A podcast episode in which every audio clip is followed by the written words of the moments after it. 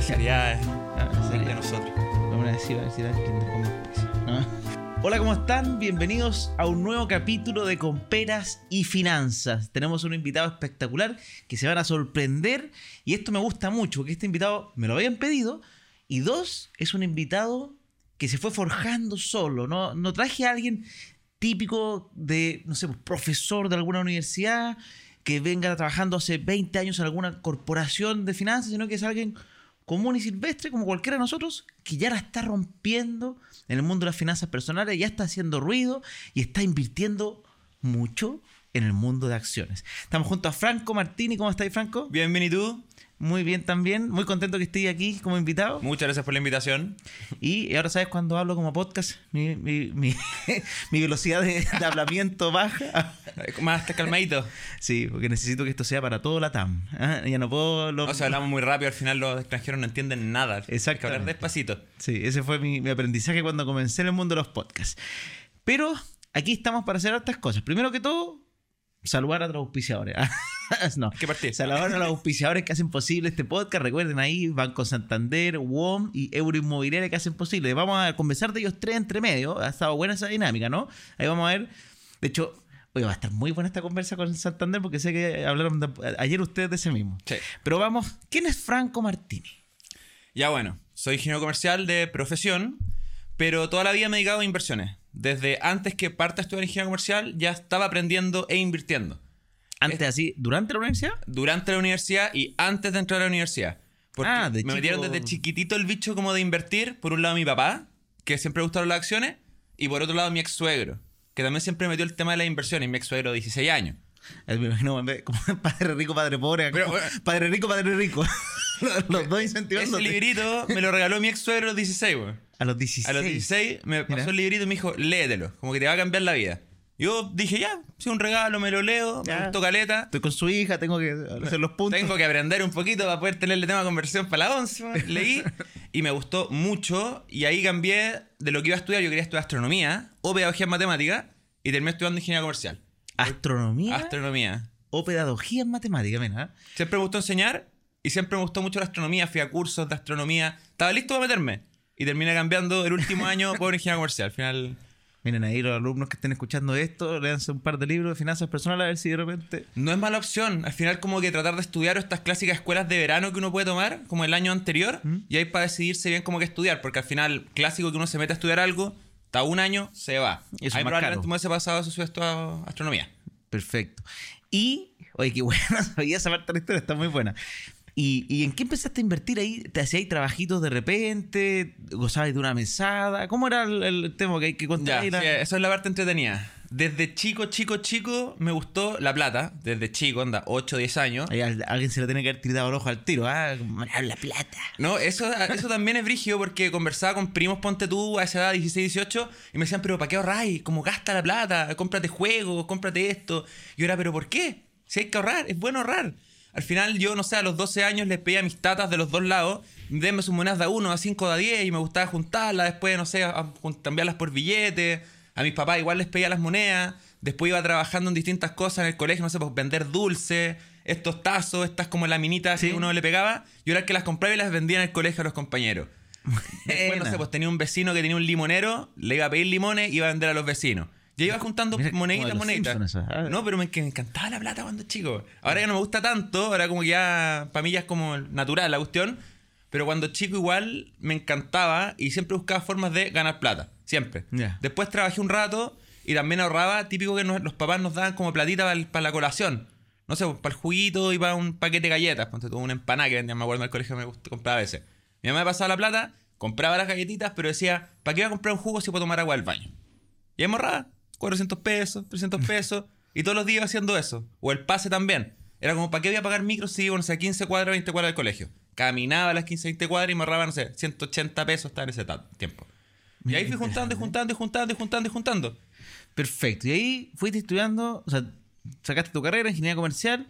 ¿Y qué decidiste en ese entonces? ¿Qué te pusiste a trabajar primero? Ya. ¿Y, y en qué invertías en esa edad también? Porque, Sí, po. porque también uno dice, oye, menor de edad, ponte, ¿tú pudiste invertir o tuviste que esperarte sí a ser pude mayor? invertir, pero según yo ahora no se puede. Invertí en ese momento en el Core Banca, Creo que firmó un permiso de mis papás, me acuerdo. Pero fue- Seguramente. Fue, por un depósito a plazo, eso sí. Ah, ya. Sí, partí con depósito a plazo. de hecho, vi, vi el depósito a plazo que hice hace poquito. La tasa era como 0,3 mensual, 0,35 mensual en esos tiempos. ¿Qué es lo que.? Era lo normal. Sí, pues, hay que entender este, este- este tema súper importante. ¿eh? Los depósitos a plazo, vamos a hablar un poco de renta fija. Sí. Pero los depósitos a plazo generalmente andan por ahí con la inflación. Sí. Este año ha sido espectacular. y Yo sé que hay gente que jura que con los depósitos a plazo ahora va a cambiar su vida y su jubilación No, va a mejorar. imposible. No va a pasar. ¿ya? El depósito a plazo ha estado bueno, sí, este último tiempo. Pero en el largo plazo, los depósitos a plazo no es un instrumento considerado de hecho de inversión. No. De hecho, se considera ahorro porque un en el largo plazo no le gana las acciones, no le No. gana la renta variable. Este año es una pero espectacular que este año le va a ganar a la inflación por mucho los Sí, depósitos a po. plazo. no, y como van aparte ahora la, Sí. la inflación, que ojalá se mantenga Lo más probable. sana. Sí, es verdad. Pero ya, depósito a plazo, plazo cuando, cuando joven y después entraste a la universidad y ¿qué pasó? Partí con acciones. A los 18 años partí con acciones. Yo entré a los tiro. 19 a la U. Y a los 18 me tiré con acciones. No sé si fue bueno o malo. Yo ahora digo que fue bueno. En su momento la pasé pésimo porque perdí mucha plata. Pues la experiencia. pues, Sí, para mí, para mí siempre digo eso. Toda persona que invierte. no estudiaste todavía. No, pues no había estudiado todavía. Tú dijiste como que voy a, para aprender me meto, ¿no? Sí, y perdí en la primera acción que compré un 50% de las lucas que tenía.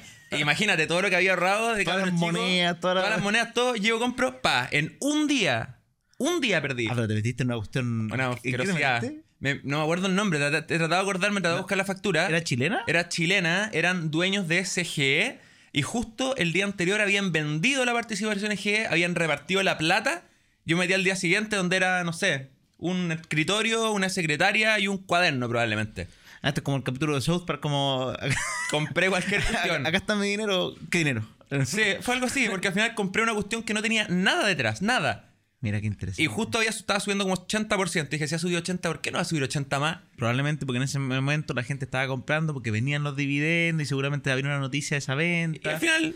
Un poquito como lo que pasó con, no sé, por las, las condes. hoy día, Que se, que se- ah, las se- con, las se- con de una locura. Que se, se asume, creen que se va a vender, entonces están Sí, todos po. comprando vueltos locos, pero no se sabe si No verdad. se sabe si es verdad o mentira, después sale la noticia real y puede bajar mucho, subir ahí y no sabemos qué va a pasar. Ya, Pero ahí pues. perdí mucha plata. Oh, y para mí eso fue un curso práctico. Fue la primera experiencia de dolor de guata que tuve invirtiendo. Y eso igual ayuda mucho. ¿Y qué pasó ahí? ¿Te sacaste todo? ¿O Vendí todo. Vendiste Porque todo. al final caché lo que había pasado, como que no entendía por qué empezó a bajar después. Me leí los hechos esenciales, que son como. ¿Qué son los- eso, qué- qué son? Los hechos esenciales son como las noticias que sube la empresa para el público. Si compran algo, venden algo, cambian algo, cambia administración, entra un gerente nuevo, tienen que subir un hecho esencial que eso lo comparten al final como para que sea una noticia que la sepa todo el mercado. Perfecto. Y ahí me puse a leer eso. Tonto. Compré y después leí lo que estaba pasando. Sí, me, me pasó con la TAM, no puedo decir nada. es Yo me- parte del aprendizaje. Sí, yo me metí acciones de la TAM en su minuto y de repente veo noticias así como acción se va a diluir un millón de veces, no sé. Era, Sí, pero- era 99,9. el- el 99,9% se va a diluir, así ya, pero con certeza. Oye, pero Y impresionante. la gente seguía eso. comprando. E- Eso a mí me, me impresionó mucho porque me llamó una persona que trabajé hace mucho tiempo con él en la Rain Vial. No, y algunas instituciones la, la, la vendían. Te decían los clientes como, oigan, esto va a ir bien. así. Que trataron de hacer una cosita media cochina a las corredoras pensando que iba a pasar algo que no pasó. Después bajó, después subió mucho. Como que tuvo muchos movimientos. Sí, para los traders debe haber sido interesante. Sí, yo gané gente- harto con la TAM, la verdad. Como No, que no. compré en un momento, después la cuestión subió, aproveché de vender porque dije esta cuestión Va a morir. va a morir y está comprando mucha gente porque no cacha lo que está pasando. Y eso es lo que pasaba. O sea, como tú- la gente tú no entendía. por gente como yo. O sea, algo así. Como que al final uno tiene que aprovechar igual esas oportunidades porque hay gente que cuando, no sé, la TAM valía 20, 30 pesos o 40 o 50, decía, no, esta cuestión vuelve a Luca. Era como, no tiene ningún sentido que vuelva a Luca y gente compraba y compraba y compraba y compraba. Y también entró mucho volumen de afuera. po. Porque tenía, la TAM tenía ADR. Sí. Y ese ADR es plata gringa que mucha gente compraba allá porque decían, como esto bajó tanto? Y compraban, y compraban, y compraban. Y al final eso hacía subir la acción en Chile. Y por eso al final fue una súper buena oportunidad comprar, pero vender, porque la cuestión iba a bajar sí o sí. Y bajó a 5 pesos. ¿Qué es lo pesos. que, sí, yo compré cuando estaba en 1004.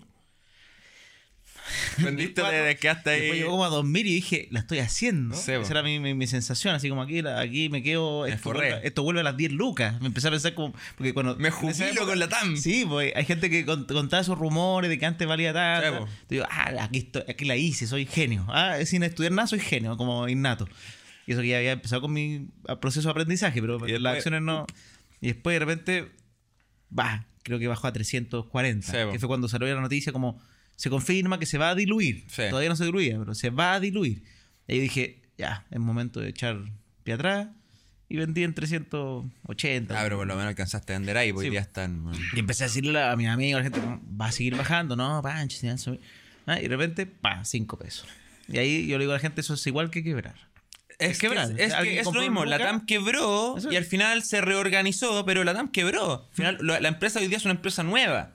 Porque al final son distintos accionistas. Sí, es una los- los distinta de antes empresa. murieron nomás. Todos los chicos murieron. Sí. Al final, un 99,9% el que compró en 10 lucas. No, las de 10 lucas sí que están en nada. sí, nada. Delta compró en 8 lucas, no me acuerdo qué precio, pero. Cáchate. Esos se quieren matar probablemente. Oye, y para volver para atrás, recapitulando, compraste tu primera acción, seguiste estudiando. ¿Y cómo fue este camino de, de meterte en el mundo de las inversiones? ¿Qué, qué pasó ahí? ¿De cómo, y, y en qué trabajaste primero? Y, y por dónde? También me gustaría que los que están acá, para que te puedan escuchar, ¿dónde fuiste adquiriendo conocimiento? ¿Era todo Ya. práctico o también habían ah, ciertos libros, ciertas guías que te ayudaron? Ya. Ya, partí leyendo El Padre Rico, Padre Pobre. Eso obviamente no habla mucho de términos como No, aprender es a más- invertir. es más Sí, cabeza. más cabeza, como mentalidad. Lo que fui, para mí lo más importante fue la práctica, más que la teoría. Ya. Porque yo, no sé, ya perdí mucha plata, después de eso dije no invierto más hasta que aprenda, porque tenía que, no sé, ponerme a estudiar, empezar a aprender un poquito más de los números de la empresa para entender que estaba comprando. Y ahí me puse a aprender ratios. Ratios. Pero lo entretenido de aprender ratios es que no aprendí ningún libro. Como que me puse a ver los estados financieros sin saber nada, pero sin saber nada. Como que ya ingresos, costos, como empecé a aprender, pero sin leer libros, porque tampoco sabía qué leer y a quién preguntarle. Porque mi papá no es que haya aprendido de libros, bueno, estudió hizo. algo que ver, que ver con las finanzas, pero se hizo con la práctica y mi ex suegro tampoco había leído nada de libros, había sido pura práctica, de hecho no estudió nada. Que yo creo que antiguamente, y más en Chile, no había ni un libro. pues, No, los, los grandes libros clásicos son como de, los de Warren Buffett, de Sí, Ben cuestión todo en inglés. Y- sí. A- Ahora hay libros en español, que menos mal hay libros en español para poder estudiar. Pero antes era todo en inglés y nadie estudiaba nada, era como puro ojo. De hecho, me voy a saltar una parte. Mi primera práctica la hice en la Reinvial, en la mesa del dólar, donde se compra y vende dólar. Y ahí estuve sentado al lado del subgerente, que se llama Pedro Gaete, un crack de los crack del trading en dólar. Y él aprendió con la práctica y para mí es uno de los mejores traders de Chile, lejos. Tiene como 60 años hoy día. Y el tipo viendo la pantalla de ¿Tenés lo que está pasando. contacto con él todavía? Sí. Porque me gustó ser invitado. ¿ah? No es, pero tremendo, tremendo, tremendo. Y él viendo la pantalla, bueno, sabía lo que iba a pasar. Era una locura. Como que me veía y decía, mira Franco, está pasando esto, esto, esto, esto, hay que comprar dólar. Yo lo miraba y le decía, ¿por qué? Me decía, porque si esto baja, esto sube". y me explicaba toda la cuestión, viendo a todo nivel mundial. Y compraba y la cuestión subía. O vendía y la cuestión bajaba. Pero tenía un ojo, un ojo. Y yo le dije, ya, pero Pedro, como que. Pedrito le decía. ¿Qué pasa? Que- Tengo 30 años en esto. La cagó, como así. Y ya- yo le decía, "Ah, Pedri- Pedro Pedrito, bueno, hay que meter esto a una fórmula, hay que hacer esto para ver cómo qué tenía en la cabeza. Y le hice esa cuestión. Le hice así una regresión lineal que la que aprendí en la universidad con Claro. fórmula de la cuestión. Y le hice lo que él tenía en la cabeza. Y ahí tenía mi Excel al ladito, como viendo cómo se iba moviendo, como lo que tenía en la cabeza. Qué buena. Pero es una brutalidad la cabeza, ¿no? como que es muy, muy, muy crack. Ya, entonces, bueno, bueno, empezaste ahí. Pocos libros porque no, no encontráis. Sí. Práctica. Y eh, tu primer trabajo fue en la Reinvial. Mi primera práctica. Tu primera Sí, práctica. Sí, trabajo, práctica. Sí, al final uno que aprende caleta con eso igual. Perfecto. No sé si saltar mi historia porque no sé si entre medio hay algo interesante que contar o pasamos al tiro ya a la No. parte dura de trabajo. como que no, no hay mucho interesante. Seguí comprando acciones después dentro de la universidad. Me empezó a ir bien, me empezó a ir mal, me empezó a ir bien. Me empezó a ir bien el último año, así bien, bien, bien. Los últimos 5 o 6 años ya me empezó a ir bien, bien. Pero para mí la, la universidad fue práctica. Ganar, perder, ganar, perder, ganar, perder. E ir acostumbrando la guata. Que para mí eso es súper, súper importante. Partamos con algo, antes de seguir, algo medio básico que quizás muchos no sepan. ¿Qué es una acción? Porque, ah, invertir en acciones, ¿por qué? ¿Qué, qué, qué es una acción? ¿Qué gracia tienen? ¿Por qué es interesante estar ahí? Una acción es una partecita de una empresa. Al final, si yo compro una acción de... Ahí si tu, compro- tu cámara, tu cámara. Ya. Eh, una acción es una partecita de una empresa. Si al final compro, por ejemplo, la TAM, soy dueño de la TAM, quizás de una cerámica, de un pedacito de un vidrio de un avión, pero soy dueño de la TAM. Y eso puede ser bueno o puede ser malo, porque al final, si a la TAM le va bien, yo voy a ganar plata porque soy dueño de la empresa, pero si a la TAM le va mal y quiebra, puedo perder mucha plata. Al final, estar en las buenas y en las malas con la empresa. Perfecto. Buenísimo. Entonces, eso es una acción. Fuiste comprando acciones, saliste de, de la universidad Sí. y comenzaste a trabajar. ¿Y, y cómo fue este camino? Ya, ahí partí en BTG. BTG Pactual. BTG, ahí tuve como un año. Un Ah, año, en verdad, ¿verdad? 100% financiero ahí estaba. No, la después BTG. Siempre, siempre pura finanzas. Bueno, de hecho, yo- en la UCO tomé puros ramos de finanzas de electivos porque me encantaba el tema. Ya. Y a partir en BTG, en el fondo, es ¿Qué, Small qué es lo Cap. que es BTG para quien Ya. no conoce? BTG es un banco de inversión, es un banco de inversión brasileño, de lo, debe ser top 2 en Chile hoy día, creo que la Reinvial está primero y BTG segundo. Y ahí aprendí, yo, yo diría que aprendí gran parte de lo que sé del mundo de la acción y por qué me gustaron tanto ese tipo de acciones. Porque en BTG está en el fondo Small Cap, que es Small Cap, ya que Sí, una palabra media rara. Sí. Small Cap son las acciones pequeñas, las de baja capitalización bursátil. ¿Y qué es capitalización bursátil? Es el valor de la empresa. Al final es el número de acciones que tiene por el valor de la, de la acción. Ya. Al final nos da un numerito que es cuánto vale la empresa. Que por decir algo, no sé, pues si una empresa vale 100 millones de dólares y una empresa vale 2 millones de dólares, esas serían como las Smart. Sí. ¿Tiene algún monto o es.? Eh, no, no hay. Tengo entendido que no hay ningún monto específico, porque Ah, que es muy sí. distinto las small cap gringas, las small cap, chi- small cap Ya. chilenas, depende del tamaño al final de los países. Pero ponte tú del IPSA, que son las 30 acciones más grandes de Chile, hay como 5 small cap o 2 small cap en el IPSA. Como que hay muy, muy poca small cap. La small cap está como escondida. Es poca empresa que uno invierte, es small cap. Yo en mi portafolio de inversiones como 90% small cap. Ah, ¿te gustan? Porque me gustan mucho y para mí la gracia que tienen, que siempre me preguntan, pero Franco, ¿por qué invertí en Chile? ¿Por qué invertí en Small Cap? Son cosas tan chicas que nadie conoce. Por lo mismo. Porque mientras menos gente conozca las acciones, más oportunidades hay. Sí, cuando se empieza a ser conocido, probablemente ya. Porque no sé, vos, Sokimich, ponte tú. ¿Cuántos analistas hay detrás de Sokimich en Chile y afuera? Infinito. 10, 20, 30, 50. Es decir, que toda noticia que va a ser con Sokimich ya se sabe. No hay algo que pueda sorprender. Bueno, pueden sorprender el mercado, el precio del litro, la expectativa y todo. Pero hay mucha gente detrás viendo. Y si pasa algo, al tiro sube baja porque todo el mundo la está mirando. Pero si te digo, no sé, Anasac. Una empresa que vende el, esta cuestión, el amonio cuaternario. Y vende cositas como Different Farm y todas esas cosas. ¿Quién sigue Anasac? Nadie. O SIC, los colchones, los muebles. Nadie probablemente. Ahora salió Soji. Al final, sí, de tecnología Sí, chilena esa- que ya está en la bolsa. Esa se tranza, pero no se tranza. Como que que. recién, está sí, hace muy partió hace poco. poquito, poquito. Pero son empresas que nadie sigue. Y para mí esas son las oportunidades reales de la bolsa. Porque al no seguir la gente, tú puedes comprar muy barato o también muy caro. Pero eso al final es por eso que me gustan. Porque Ahí tenés que estudiar bien la empresa, eso sí, para, para Sí. ver sus No, fundamentos. totalmente. Ya. Totalmente, totalmente. Hay que pegarle una investigación al final y un análisis muy grande para saber cómo qué está pasando. Perfecto. Buena, buena, buena. Y, oye, me gustó eso. Y la Smart Cap, para quien no conoce, una- unas posibles joyitas si uno las encuentra. Sí.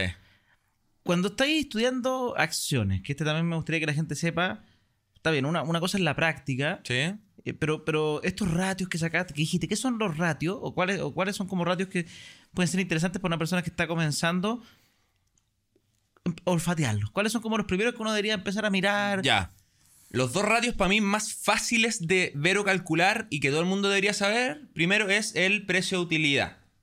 El precio de utilidad es, bueno, como dice el nombre, el precio de la acción dividido por la utilidad. Y esto al final nos va a dar un número que mientras más chico es mejor, porque al final el número nos está diciendo en cuántos años yo recupero la plata de la acción, pero en base a la utilidad que genera. Al final, si el precio de utilidad es 1, por ejemplo, nos está diciendo que en un año de utilidad de la empresa nos devuelve el precio de la acción. Pero hay que tener ojo con esto. Porque no nos está diciendo que nos van a devolver la plata. No, po. Nos está diciendo que es utilidad que genera la empresa. Es como si se mantiene así siempre, Sí. constantemente, como si la empresa fuera todo perfecto. Sí, al final si la- es la no estable y sostenible en el tiempo, como que en ese tiempo nos devolvería la plata. Cambia la figura si esta empresa reparte gran porcentaje de dividendos. Porque, por ejemplo, hoy día en Chile hay empresas que reparten el 100% de utilidad. Hay muchas que reparten el 100% de utilidad. Y si es el precio de utilidad 1 y reparte el 100% de utilidad, nos devolvería la plata que invertimos en un año. Hay acciones que hoy día precio de utilidad o, han- o estos últimos meses han tenido en- entre 3 y 6, que para mí es súper bueno un precio de utilidad 6 o de 3, porque al final nos está diciendo que en 3 años Más o menos recuperaría. más o menos la recupera plata. inversión. Y si nos da harto dividendo, estamos recuperando todavía. la plata muy, muy rápido. Ese uno. Ese uno. El precio de utilidad. Bueno. También se puede eh, definir precio de utilidad como cuántos pesos estoy pagando por un peso de utilidad. Si pago 4 pesos, por ejemplo, estoy pagando 4 pesos por cada peso de utilidad. Y por eso, mientras más bajo, mejor. La teoría nos dice que un precio de utilidad bueno es bajo 15.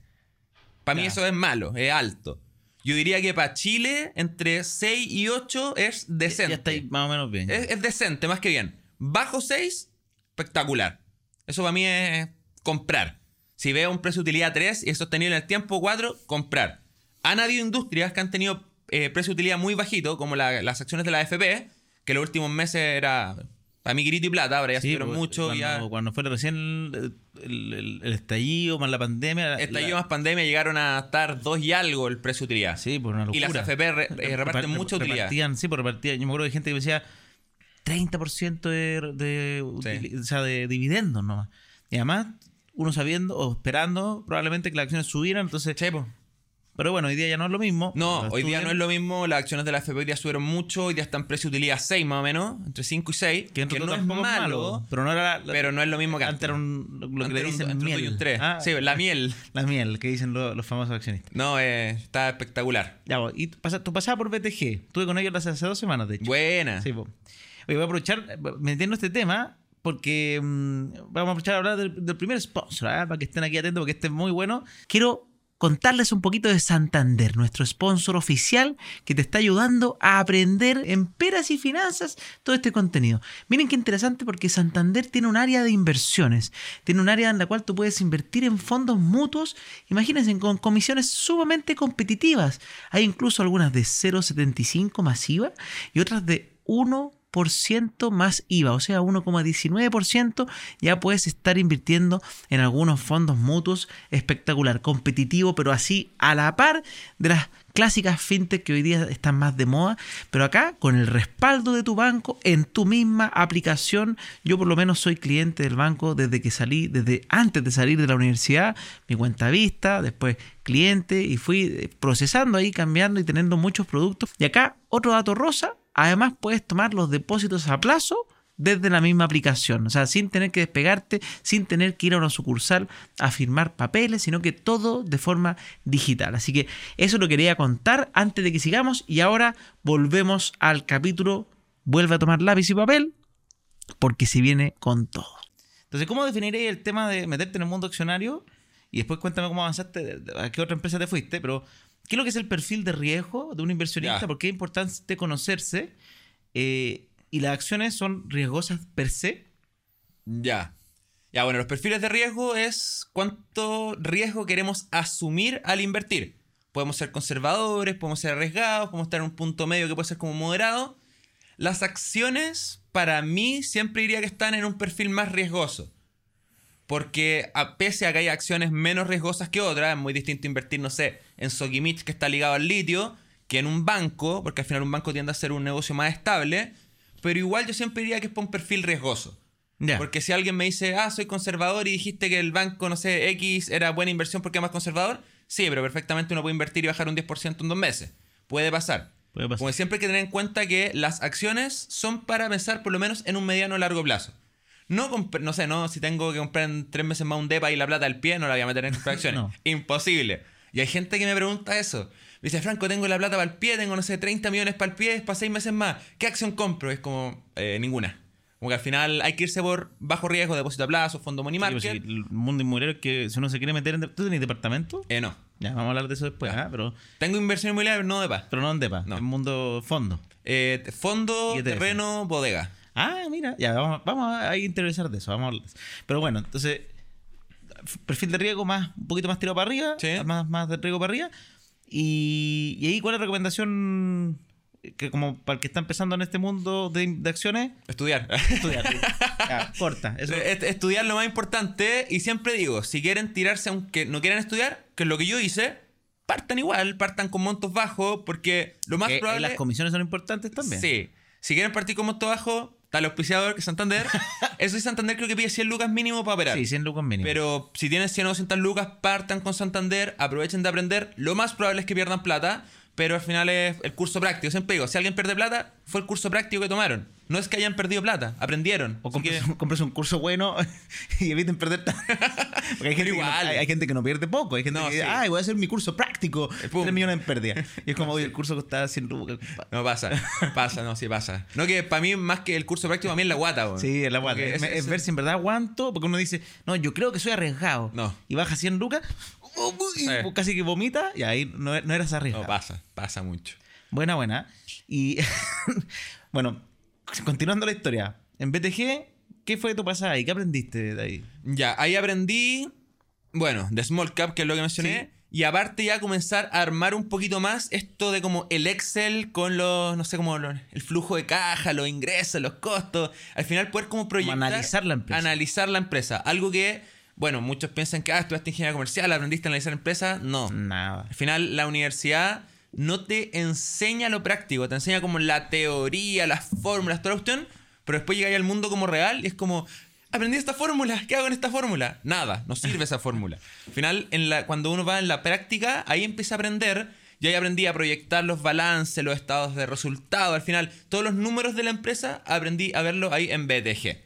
Y eso Bueno. al final fue como mi base. Yo traía la base práctica, muy, mucha base práctica. De hecho, en la Rain Vial, Pedrito me decía como el cripto trader, porque el 2016 él me pasó una cuenta con plata y me dijo: compre y vende criptomonedas, son la tendencia de ahora. Y ahí estuve metiendo ahí comprando acciones. Un, señor ahí, 60 años, te dijo, pa, métete. Me dijo: métete con todo porque dijo: esto va, esto va a ser la tendencia. 2016. Oye, qué visión. No, crack. No, no sé si ahora tendrá un par de casas compradas de cripto. Pero bueno. Es Bueno, crack, de los más crack. Ya, ya pues. Tení, lo tenéis como un mentor. No, cachando, totalmente. Te me llamó ahí. hace poquito, me llamó como hace dos semanas para saber cómo estaba. Bueno, te dijo, te- que me había visto en el, cuando salía en el diario. Me llamó, te- vi- me dijo, vi un amigo en el diario. ¿Cómo estás? Y me llamó como a las 8 y media de la mañana. Buena. que te- bien, bien. No, Eso sí. es gente que se acuerda bien. Sí. Después, después de TG, ¿qué pasó? ¿Para dónde te fuiste? Ya, después de BTG, esto en pandemia, mitad de la pandemia más o menos, me cambié a una empresa de criptomonedas. Ah, te gustaba el tema. Me gusta harto el tema. Este, que- no sea un este no va a ser un capítulo de cripto. No. Pero, pero para que. Sí, me cambié a una empresa de criptomonedas que ya no existe porque la compraron, que se llama Hace Socio, una empresa argentina. La compró blockchain.com. Yo estuve ahí un año. Un año más o menos, año y algo. Hasta que la compraron ahí. Te... Ah, no, salí un poquito antes de la compraron. Ya. Porque me fui a otra empresa de inversiones también. Ahí me cambié después a Brota. Ah, estuviste en Brota, Estuve en. Brota. Estuve un año también en Brota. Ya, Brota, para quien no sabe, crowdfunding de emprendimiento, básicamente. Y tiene una cosa, una- unas particulares bien bonitas.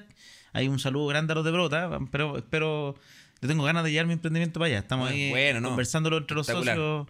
Porque es por una- un tema como de espíritu. Sí. Porque no, no es que necesitamos levantar tanto capital. Pero ¿no? sirve al final eso, eso era como las hormiguitas que al final todos los inversionistas nuevos que están trabajando para ti al final. Es, que como pura gente camiseteada. Es gente camiseteada. Pero Sí, para quien no sabe, bro- brota cuando si tú tienes un emprendimiento y, y tiene que tener ciertos requisitos, que tiene que ser base tecnológica, algo medio Sí, social. que tenga atracción, que, tenga atracción, crecimiento, y que ahí tenga el lado social es lo más importante. El lado social, Brota. por Sí. eso. Entonces, yo creo que calzo perfecto. Pero el lado social y, y tú vas y levantas capital. Entonces, un emprendimiento que va a brota dice: Hola, yo sé que necesito, por decir algo, si ustedes son emprendedores, los que son emprendedores entienden más este tema. El que no es emprendedor, muchas veces hay que, hay que hablarlo porque dicen: Oye, pero ¿para qué quiere plata? ¿Por qué le va de qué es esa cosa? ¿Qué, un millón de dólares? ¿Para qué quieren un millón de dólares? Claro. Pero normalmente porque el emprendimiento, cuando es, eh, cuando se desarrolla un emprendimiento, porque hay distintos tipos de emprendimientos. Si yo hago un café, no, bueno, probablemente igual voy a necesitar plata. Si, si tengo toda la idea, Sí, soy, soy bueno para ser barista, te- tengo curso y ya soy una máquina, pero me, me falta el, el- el café. Uno puede pedir una- a un inversionista que te ponga la plata, pone un café Sí. y tú le- después le vas devolviendo la plata a ese inversionista. Sí. Pero en el mundo del emprendimiento tecnológico, normalmente levantan capital porque quieren escalar el negocio. Dicen, oye, ya tenemos la base, ya tenemos clientes. Ahora viene el crecimiento exponencial. Sí, ahí po. están como en el punto para Exactamente. Hoy día vendemos mil, pero creemos que si hacemos un, par de perillas, si gastamos más en marketing, si gastamos, si traemos a dos fichajes TI brígidos y nada, con, con, por decir algo, con 500 millones de pesos, la hacemos y la empresa va a valer 10 veces más. Ese es como, porque tienen, ese es el Sí, objetivo. pues al pues, final tiene que ser para las dos puntas. Por un Sí. lado que el inversionista gane y que la startup gane. La- Y, eso dos. es. Y hay que entender que, para, que no se ilusione, así como, ay, todos ganan por 10. No, recuerden que uno o dos de cada 10 emprendimientos les va bien, el resto Sí. deben haber cuatro o tres que se mantienen, no, no crecen nada. O sea, tu plata la ocuparon y no, no pasó nada. Y aparecen con autónomo, no. No, pero fuera de la talla. Es broma, no broma. Es broma, no broma, pero hay otros cinco que desaparecen nomás. Sí, po. Porque no, no de que se escapen ni nada, que el negocio no dio. Y eso puede ser muchas razones, desde peleas de socios, De todo, desde que de no le todo. chuntaron al mercado, pensaban que no sé, iba a Que llegaron antes también ha pasado. Sí, o que se lanzaron y llegaron antes. Exacto, era demasiado tecnológico. Y Oye, yo la vi gente no un caso preparada. de un empresa gigante, yo creo que nadie la conoce, muy poca gente, se llama el super.cl.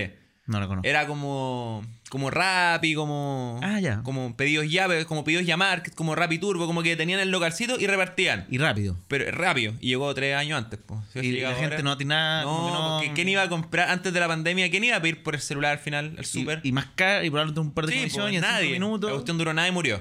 Y eran ex gerentes como de Cencosud, de todo, era tremendo equipo, pero llegaron años antes. Si hubiesen llegado probablemente después, le hubiese ido súper bien. Mira qué interesante. Ya, bueno, estuviste en Brota. Ahí, Oye, ahí paréntesis, otro mundo. Es- Ese sí que es small cap. Sí, pa- eh, pa- paréntesis ahí, a mí me encanta la inversión en startups. Me encanta, Ya. me encanta. Encuentro que es una de las mejores inversiones, pero lo que decís tú, hay que entender que conlleva muchos riesgos y los montos mínimos son más altos. Sí, pues, porque- Pero pueden rentar muchísimo. De hecho, la teoría y los papers que hay de inversión en startups dice que pueden rentar entre un 20 y un 30 anual. Eso sí, un portafolio diversificado. Sí, Eso po. es lo más importante. De hecho, por lo menos Brota 10. armó un fondo. Sí, po. Eh, el, el DS1 y el DS2. El DC1. Sí, el DC2 creo que todavía no se completó entero, no sé. Sí, ya se, según yo, se financió. Ah, bueno. Pero, pero la gracia de eso es, es que invierten al tiro en todas. Porque Sí. uno tiene que, si no, elegir. Y ahí la recomendación para alguien que quiere invertir en startup es que va- elija varias. Sí. Y- Eh, más que elegir, eh, ir a todo. Al final, Ya. si no te tinca la idea, da lo mismo, porque tú no tenías el ojo. Yo siempre pienso así. Yo, si invertir o no invertiría, da lo mismo, invierto. Porque yo no tengo el ojo de qué va a pasar de aquí a un año, dos años, cuál va a ser la tendencia, qué negocio Sí. le va a ir bien. A menos que sea una industria que manejes bien. Sí. Pero al final sale cada industria que uno dice como, ¿qué es esto? Así como, ¿por qué esto ayudaría a alguien? Y después, dos años después, es tremenda empresa. Sí. Como las barritas, las Wild Foods, Ah, sí, que pues. se financiaron hace como cinco años. No, el que invirtió en eso. El que invirtió un Yo- palo hoy día tendría como 150, 200. 200. Eso, eso sube la última vez. Imagínense, eh, la gente que invirtió un millón Se sacó 200. hace como tres años, creo que fue. Cinco. Cinco años. Pero hoy día tendría 200. Ese es un caso. Hubo un caso de Sí, pues, por eso decimos, como de 10, Sí, una podría irle muy bien, pero el caso Wild Foods es un caso hiper mega bien. sí, po. Para mí un bien puede ser un 20 por 50 veces, pero hay que entender que de las 10, 5 se mueren. Y lo que Sí, po. explicas al final... Yo, yo en, la, en la startup siempre digo a la gente como que apunte como a por 7. Sí. Así No diversificado. opción. Sí, po. ¿cachai? Eso es lo que se busca, por 5, por 10 más o menos. Sí. Buena, buena. Ya, pues estuviste en Brota y estuviste un año también. Sí. Ahí trabajando en qué área? Estuve en dos, como una que era como analista de operaciones, que era como el que veía todo el proceso de la startup desde que llegaba hasta que se iba, y por otro lado estaba en el mercado secundario, que era la compra-venta de acciones de la startup. Ah, bueno. Moviendo sí, pues, las dos patitas. tr- Tratando que. Sí, pues, mercado O sea- secundario, para quien no conoce. ¿Qué es lo que es mercado secundario? Ya. Tú. El mercado secundario, ya está el- lo primero que es que se financia la startup en el crowdfunding y después viene el mercado secundario que si alguien quiere entrar o salir Antes de que pase el hito de la sí, próxima- antes de que se venda o que le vaya bien o comprar después que se financió, está este mercado secundario que al final nos da oportunidad de entrar al mercado y esto existe en todas las plataformas, la verdad. Ahora en Fractional también, que otra plataforma, también creo que habilitó el mercado secundario y una noticia. Sí, pues, que, que- que el mercado secundario en, todas las, en los crowdfunding inmobiliarios básicamente es muy que- importante también. porque la gente quiere salir en algún minuto. Sí, porque pe- todas las inversiones de largo plazo es bueno tener un mercado secundario. Las, en la bolsa chilena es un mercado secundario. Al final, eso es mercado secundario. Poder comprar y vender antes que la empresa se venda o pase algo por el estilo. Buena, buena. ¿Y qué pasó después de Brota? ¿Cómo, ¿Y cómo te llegaste? Para quien no sabe, no- esto no lo dije al principio, pero también Franco ya es un influencer financiero. Inesperadamente. Más de 40.000 seguidores. Sí, in- in- para mí eso fue igual un poquito inesperado subir tanto. Como que mi- bien, las pues, expectativas que tenía en la cabeza eran total Y siempre lo digo cuando hablo en historia y todo. Las expectativas que yo tenía eran muy bajas. Como que partí y dije, ya, es peludo. Como que veía a otros influencers que iban caleta de tiempo y como que iban con poco y dije, ya, quizás voy a estar en ese grupito, voy a subir cositas que le va a gustar a un par de personas, pero esto es lento.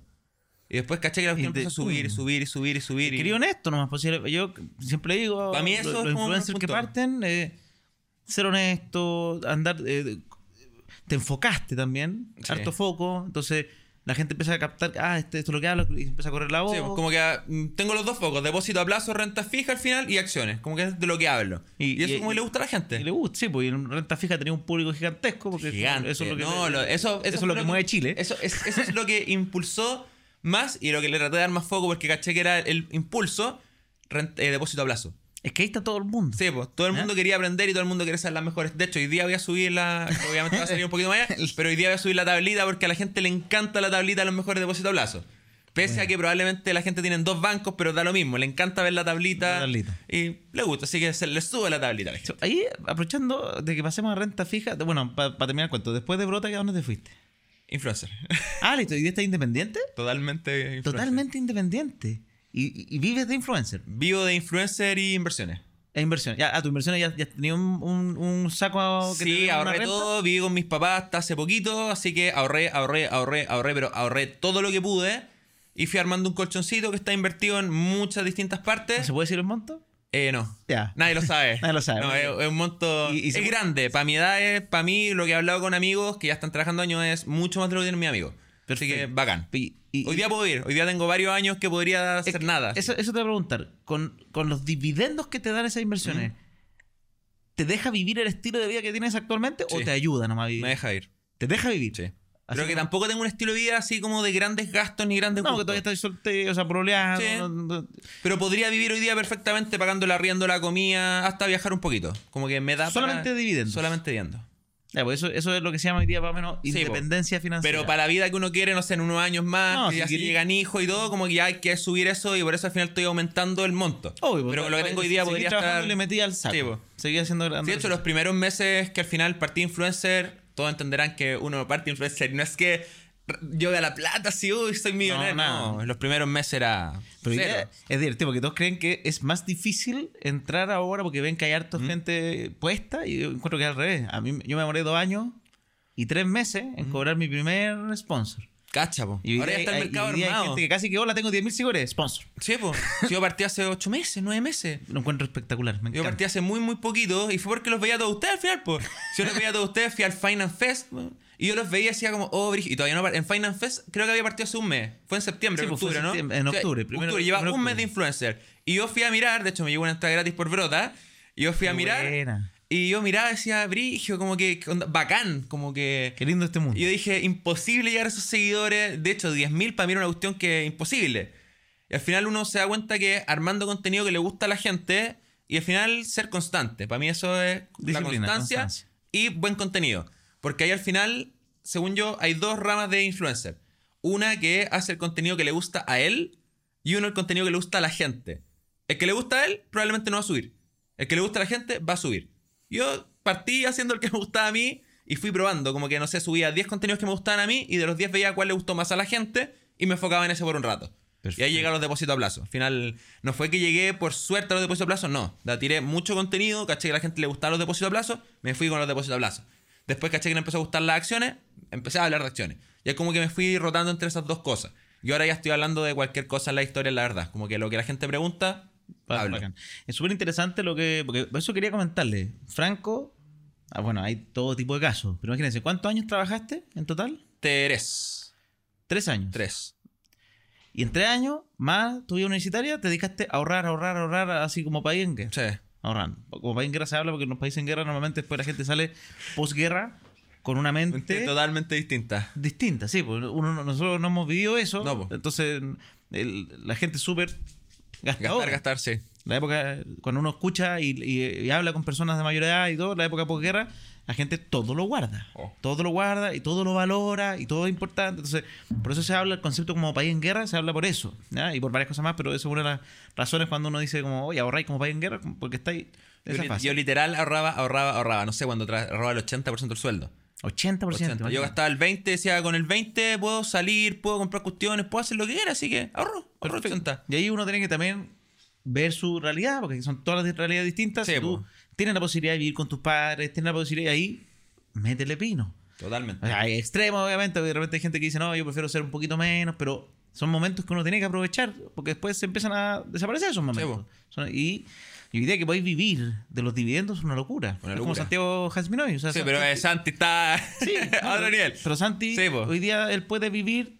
Él trabajó harto tiempo, porque Sí, esa es la diferencia. Sí. Su monto fue mayor que el tuyo. Obvio, porque porque él trabajó más o menos 10 años, o 15 o 12 años. Sí, como fue. 12, 13 años. 12 años. Pero él decía que ahorraba a lo bestia. Sí. Hasta que de repente su- sus dividendos de sus departamentos principalmente y un par de renta Que Eso es lo variable. importante, po, ahorrar. Sí, para mí, mucha gente, clásico que dicen cagado, tacaño. Pero al final no es de cagado, tacaño, es de estar más tranquilo. Yo siempre hablo el caso de mi hermana, ojalá no lo escuche. ay, ojalá sí que lo escuché. Que mi hermana es totalmente lo contrario a mí. Gasta. Lanto, cuando vivía con nosotros, al final recibía el sueldo y gastaba todo. Y yo le decía, pero hermana, como que ahorra, como estáis viendo con Algo. papá. Como ahorra un poquito por lo menos, pero un poquito, un poquito. No sé, el 10%, 20%, pero no gastes todo. Gastaba, gastaba, gastaba. Hasta hoy día tiene 35, creo, por ahí 36, 35, 34. ¿Cuántos años tenés? Yo tengo 28. Eh, aparte, un joven ahí, ah, espera- con esperanza. Con esperanza. No, pero Frigio, para mí lo más importante es la mentalidad. Y hay mucha gente que dice, no puedo ahorrar, no puedo ahorrar. Ahorra el 1% del sueldo. Genera el hábito. El ahorra hábito. el 2, el 3, el 5. Partir el hábito, eso es lo más importante. Porque todo el mundo puede ahorrar. Todo el mundo quizás puede ahorrar 1%. No estamos hablando de montos gigantes. Es generar el hábito del ahorro. Qué cuático, a los 28 estoy así. Yo a los 28 era tan. Me, gastaba todo. Ya a los todo, todo, 28 todo, me veía casado con hijos y en una empresa. Y ahora eh, como que va cambiando mucho la mentalidad con el tiempo. No, yo gastaba todo, todo, todo. Nada, no tenía nada. Y tú me decís que tenía un monto interesante y eh, nada, nada, nada, nada, cero, cero, cero. Hay que partir. Siempre digo, cuando me preguntan cómo lo, cómo lo hiciste, partir. Como que partir con las ganas, cambiar la mentalidad. Ahorrar, partir. Muy bueno, muy bueno. Pero, volviendo a la, a la enseñanza, el mundo de la renta fija quiero pasar. ¿Ya? Cuéntanos un poquito qué es la renta fija, cuando porque de repente quizás muchas personas que nos están escuchando dicen, oye, pero esto las acciones para gente, o, o no estoy preparado, me duele la- a mí sí me duele la guata, no voy a poder nunca invertir en ese instrumento. Eh, o quizás por ahora no, porque los ahorros son muy escasos y Sí. como lo tienen que cuidar. Creo que es el mundo de la renta fija. Ya. Y, y antes quería aprovechar de, de saludar un poquito aquí a los amigos de WOM, ¿ah? que también son los que hacen posible este podcast. Quien no sabe, WOM es uno de los auspiciadores de Compera y Finanzas, nos ayuda a que la educación financiera se promulgue, pro- prospere, crezca, esté No, buenísimo. todos lados. Buenísima No, iniciativa. Sí, po. y yo siempre lo, lo voy a repetir hasta el cansancio. A mí WOM lo encuentro súper interesante porque tiene, eh, fueron como los casos... No sé si tú te acordás cuando entró WOM a Chile. Eh, Yo lo encontré espectacular. De hecho, fue análisis de la U, me acuerdo, de marketing, porque llegaron disruptivos, bajaron los precios, fue una locura. Que ese punto era importante. ¿ah? Llegaron a de- democratizar al final el tema. Como que los planes que eran carísimos bajaron mucho. Y de- final- uno está acostumbrado a pelear precios bajos, pues hoy día como que la, eh, no, no, pero en esa época, Sí, po. de verdad que uno ya está resignado. Era como 20, 30 lucas el plan, hasta- Mínimo, hasta, mínimo. 40 lucas y después llegó WOM y hoy día yo no tomaría un plan mayor a 10 lucas. Hoy día he hecho mi plan de sueldo de onda 8.990 y me alcanza para todo el mes y no tengo ningún problema de internet todo el mes. Creo que yo gasto mucho. Yo, creo que hay que analizar Hay eso que analizar también eso. A veces, como ahorro. a veces uno no- se lo olvida porque se acostumbra. Es como que ya, Sí, ah, yo tengo, yo pagaba en su época 42 lucas de plan de celular. Y algún minuto después lo cambié a 29 y me Ya. sentí como, uy, ya estoy aliviado. Porque mucha gente como que se acostumbra, es como que Sí, tiene po. sus planes y está ahí. Igual que el plan del internet de la casa, también lo mismo. Sí, eso yo lo, lo saqué. Ya, bueno. Y me puse con Zapping. Ya. O sea, no, no me puse. Lo saqué, pusimos Netflix eh, y ahora estoy convenciendo a mi señora que nos pongamos con Zapping. Ya. Me, me puse con Zapping de, de gana ahora. Ya. Pero vamos a, vamos a lograrlo, vamos a lograrlo. Que votado en No, comparación con otras cosas. Distinto, muy, muy barato. Pero, pero bueno, hay grandes WOM que están haciendo eso y a mí me gustó mucho eso, que ellos lograron hacer que todos podamos tener planes más baratos. Sí. Así que viene. bacán. Sí. Vamos. ¿En qué estamos? Ah, fija, renta, renta fija. fija. ¿Qué es la renta fija? La renta fija es eh, inversión de deuda. ¿Qué quiere decir esto? Que uno, por un lado, le está prestando plata a una empresa, o a un banco central, o a un gobierno, o un estado más que gobierno, y uno recibe plata a cambio. Depósito a plazo igual es parte de renta fija, pero eso ya, ya, está, ya es conocido. Así que vamos por la, la- la otra patita, que es prestarle plata a entidades. ¿Cómo le prestamos la plata? Hoy día uno le puede prestar directamente con montos muy altos, que eso ya lo descartamos. Son los famosos montos- bonos, ¿no? Los bonos. Eso al final son 5.000 UF, a veces miden- piden 1.000 UF, pero eso es mucha Esa es plata. la típica pregunta para que se responda al tiro. Que hay gente que dice ya, porque, todo, porque escuchan a veces influencers internacionales, porque parece que en otros lados es más Sí, barato. se pueden invertir en bonos desde nada. así, Sí, pues entonces dólar, como que la gente dice, ah, ya, pues quiero invertir en un bono de gobierno en Chile. Mm. Y tú decís, ya, tenéis 5.000 UF. Ya, entonces, no. entonces acá... La casa, me cambio en bono. Sí, pues, entonces el bono, los bonos, en el fondo, que lo- lo- tanto los bancos, las empresas, Mm. lo- los estados, emiten estos bonos para que tú les prestes plata a cambio de, este, de, Sí. de lo que te van a pagar con intereses. Pero el bono directo en Chile es sumamente caro. Entonces, ¿cómo se puede llegar al bono a través de qué se hace? Fondo mutuo. Fondo mutuo. Hoy día la forma de invertir en bonos de, en bajos montos es un fondo mutuo de renta fija. Listo. Y ahí hay muchos tipos de renta fija. Porque uno piensa, ya, entonces le presto plata a una empresa y voy a ganar sí o sí. No. Porque hoy día hay bonos riesgosos y bonos no Sí, pues, riesgosos. como deuda AAA, así como Sí, al eh, final- bonos, bonos de empresas consolidadas que sé, sabes- un banco, monte tú, y hay bonos de Enjoy. Ya. Espero ningún gerente de Enjoy esto. Para mí un bono de Enjoy es un bono muy riesgoso que probablemente va a una rentabilidad súper, súper alta y un bono de un banco es un bono no riesgoso. La gracia de los fondos mutuos es que hicieron este filtro. Al final, si uno invierte, por ejemplo, en renta fija a corto plazo o renta fija a mediano plazo, uno sabe que los bonos que hay dentro son bonos confiables. Y aparte tú puedes leer la ficha, lo dice. También. Te, te va a decir, este fondo contiene bonos, bonos de ta, ta, bonos no ta, sé ta, qué, ta, ta, ta, catalogado sí. por no sé, catalogado bien, ¿ah? más, qué sé yo, depósito a plazo. Sí, y eso tampoco es difícil de ver. Uno se mete al fondo mutuo, descarga el folleto informativo y en cuatro líneas uno ya se entera en qué está invirtiendo. Generalmente son bonos muy seguros. Hay fondos, eso sí, que invierten en bonos riesgosos, que son de mucho riesgo. Te lo dice el nombre. Siempre tiene, el nombre tiene todo. Como fondo mutuo, renta fija, no sé, riesgoso. Y lo tiene el nombre. Perfecto. Lo riesgoso realmente puede rentar mucho, eso hay que tener ojo. Sí. El año pasado, cuando estuvimos en el live hace poco, salió Ulises contando, Ulises un Sí, se contó. analista de renta fija, Un bono como de 70%. de 80%. Cáchate. Pero un, Era- un bono que probablemente no, era, quebrar. creo que era de un país. Eh, de Guacolda. De, ah, ya, de un país que no no Al sabía final podía estar, pues, estaba por quebrar, ponte tú, y uno llega e invierte. Como ahí los bonos, ¿cómo se llama esto? Los fondos buitres, que se llama, no sé si lo he escuchado alguna vez. No. Los fondos buitres son empresas o fondos de inversión que compran o países quebrados o empresas quebradas. Hay una posibilidad Hay una posibilidad pequeña de de que, suba Oh, o sí, de hecho, el país fo- siga no me acuerdo cómo se llama el fondo Wither más grande, pero un fondo que son como 10 abogados, expertos. Te compran los bonos y te demandan para que les pagues. Es una cuestión espectacular. Mira. Se le hicieron a Argentina y le, en un momento Argentina dijo, no tengo para pagar, no tengo para pagar. Y fue con barcos, eh, Argentina, estos barcos que tienen como de la guerra. Y lo que hizo este fondo fue como cercarle los barcos y decirle, te devolvemos los barcos y nos pagas la deuda. Ah, pero son, Son, pero son cochinos, de real son buitres. buitres, buitres. Pero esos fondos rentan un las montón. cosas que pasan a veces en el mundo. No, es brutal. Pero yo me imagino un fondo en su época un bono riesgoso de haber sido, no sé, por Grecia. cuando Sí, estaba porque Grecia en un momento cuando estuvo mal, o España cuando estuvo mal, hoy día Argentina tiene fondos buitres, que no me acuerdo qué empresa chilena estuvo a punto. Pero al final, empresas riesgosas van a rentar más porque obviamente su deuda es más riesgosa. Ya. Y por eso si uno quiere renta fija, cuando siempre pregunta, Franco, no sé, los depósitos a plazos van a bajar, ¿en qué me voy ahora? Probablemente renta fija es una buena opción porque le agregamos un poquito de riesgo, pero el riesgo que pague, no sé, el Estado de Chile o que pague, Bajo. no sé, un banco chileno, bajo. Sí, pues, A mí, Mucha gente especialista hace como esta recomendación de, de que en medida que las tasas empiecen a bajar, sí, eh, probablemente pasarse de, de- de depósito a plazo a bono renta fija es buena idea. es una buena idea para a quien le gusta ese tipo de instrumento Sí. y, y una rentabilidad acotada más o menos conocida. Y hay que tener ojo también cuando las tasas bajan, que esto pasa súper interesante de la renta fija, cuando las tasas comienzan a bajar, la renta fija empieza a subir, los bonos empiezan a subir. ¿Y por qué pasa esto?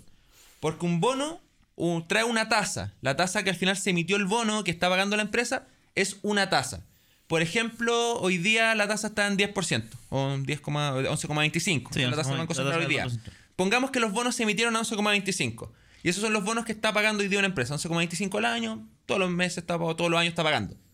Si la tasa empieza a bajar y después está en un 5% el otro año, los bonos de 11 de 11 por- 11,25% fueron de más largo plazo. No sé, 5 años, 10 años. Entonces sigue pagando 11. Sigue pagando 11.25 y esa deuda se hace mucho más atractiva que el 5% de hoy día. Y los bonos tienen una formulita que no vamos a entrar en detalle obviamente, pero la fórmula de los bonos incluye el valor del bono, la tasa que se emitió el bono y la tasa actual. Y mientras la tasa actual va bajando, el valor del bono va subiendo en el mercado. Y por eso loco. la renta fija de más largo plazo, porque si me toma- tomé un bono 11,25% por 20 años, obviamente si la tasa baja es más atractivo aún y tiene un valor más grande. Y por eso los bonos de más largo plazo, cuando las tasas bajan, se disparan.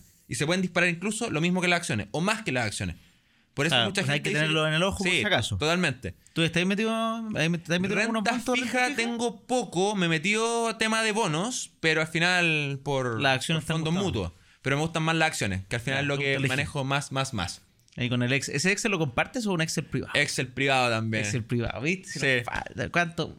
Bueno, cuando- En el podcast que cuando- hicimos ayer de los precisos, ahí estuvimos mostrando los Excel. Mostrando y los Excel. son entretenidos, esos Excel son pero inentendibles. Cada Cada uno tiene- cada uno uno tiene su Excel. Excel. Sí, Tienen, pues. les es parecido, pero cada uno tiene su Excel y cada uno tiene su análisis. Y si comparamos, ponte tú, 10 personas que estamos viendo la misma acción, Cada uno a valores distintos. cosas distintas. Sí, po. Y eso es lo entretenido, como debatir, ya, pero ¿por qué pusiste esto? ¿Por qué pusiste esto otro? Ya, pero esto no podrá ser mejor así. No, a veces uno tiene más información, otro menos. Sí, pues, y ahí como que eso es lo entretenido que vamos compartiendo como cierta información y vamos comparando y salen ideas súper buenas.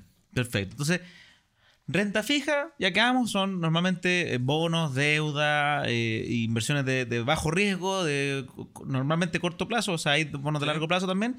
Pero la gracia es que en Chile, por lo menos, en particular, porque en otros países a veces uno puede invertir directo en deuda, acá se hace principalmente a través de fondos mutuos. ¿no? O algunos, también sale un ETF, hoy día, Sí, hace poco el de Singular, que, que invierte en renta fija El de corta duración, ¿no? el de corta money duración. market, son, son puros depósitos a plazo. Sí. Como depósito a plazo triple A, aparte, como de banco, catalogados por no sé qué empresa. Bien, bien interesante. Así que, bien, bien ahí. Oye, creo que. Ahí me está ah, el llamado de, de que estamos terminando. No. Pero vamos a ir dando por finalizado este capítulo. Lo que sí, antes de terminar, me gustaría que nos cuente un poquito las recomendaciones, obviamente estudiar, pero si estáis viendo a personas, en tu caso tenéis 28 años, ya tenéis un monto muy interesante, lo encuentro espectacular. Yo pensé que erais mayor. ¿Sí? sí, la barba, la barba. Voy a empezar a tomar más agua, weón, para No, que no, sí, la barba, siempre la barba. la No, barba, impresionante, sí. yo me afeito y, Y eres 16 niño. años. Pero digo, 28 años, qué rico. O sea, que- así como que ya estoy y, y ahora podí probablemente salir más tranquilo, ir a comer más tranquilo, todo más Totalmente. tranquilo porque ya estáis, ya tenéis un monto. Armar viajes más tranquilo también, que igual es importante. más viajes. Yo a veces, no sé, po, el San, o sea, Santi ¿Mm? hoy día dijo, Está este año dijo, no quiero pasar frío, así que todo el invierno voy a irme a- al otro hemisferio. Para España. Y dije, pero ahí uno preguntará, ¿cómo lo hace? Yo sé cómo lo hace, porque ya tiene una fuente de ingreso Sí, po. que le permite vivir un estilo de vida rico donde quiera. Ahorrar cuando joven. Y sigue, y sigue pues. trabajando. Sí, y sigue trabajando, sigue metiendo- generando ingresos, pero ya logró ese, ese, ese cambio. Ese punto también es importante. Yo después quiero hablar un capítulo especial, no, no, no creo que solamente de ese tema, Mm. pero yo estoy en contra de la libertad financiera. No, no en También. contra. A, mí me gusta hablar de eso también. Sí, sí, no, no sé si la palabra es en contra, pero, pero no existe la posibilidad de que sea para todos. No, o sea, ¿Sí? va a ser un No porcentaje muy, muy, No muy, muy pequeño porque es muy difícil llegar ahí. Sí, entonces es un tema que yo quiero abordar porque de repente se vende este sueño como de, oye, alcanza tu libertad, tu libertad. Y, y normalmente no, no, no, no está disponible. No, No, muy si- difícil. Si todo el mundo no trabajara, no... No pasa nada. La porque- gente que dice, ah, voy a vivir de las acciones. ¿Qué acciones? Si las empresas no tienen trabajadores, no Sí, cómo al final no. Entonces, eh, ese concepto es, es como medio utópico. Creer Sí. que todos van a poder llegar a... Y, y es un tema que quiero debatir en algún minuto. Bueno, Pero cuéntanos, ¿qué le diré a alguien joven que está empezando? ¿Qué, qué, motivaciones tiene? Para que, para que tratar de repente, si no está viendo algún cabro que dice, oye, yo también quiero llegar a los 28 y tener una mesadita que me lo dé mi propia plata. da. Lo primero para mí es partir. Siempre, partir. Como que comenzar es lo más difícil para mucha gente, tanto para emprendimiento, para partir a ahorrar. Primer paso, comenzar. Puede ser con poco, puede ser con mucho, da lo mismo. Comenzar. Porque cuando uno comienza, ni se va a dar cuenta y ya va a tener un monto súper grande ahorrado. A mí me pasó. Final, ahora cuando, no sé, po, una vez al mes hago un Excel con todas las platas, las inversiones ordenadas para ver cuánto tengo, como que yo, yo mismo me sorprendo, digo como, jamás pensé hace 4, 5, 6 años que iba a tener esta plata. Pero lo más difícil, lejos, es partir y estudiar. Esas son como la- las dos partitas. Estudiar, partir. Partir, ahorrar y estudiar, estudiar, estudiar. Porque mientras uno más estudia, más va a aprender y más cosas va a poder hacer para generar plata. Hoy día al final, lo más importante es ver de dónde generar más plata. Puede ser por trabajo, puede ser por emprendimiento, puede ser por inversiones. Uno puede comprar cosas de China y venderlas acá al final, ingeniárselas para generar más plata y ahorrar. Porque uno no se da cuenta después, no sé, 35, 40 años y ya va a tener un monto tan grande que quizás no va a necesitar trabajar. Pero es que ahorrar. Lo más importante. Buenísimo, con eso nos vamos despidiendo en este capítulo con peras y finanzas.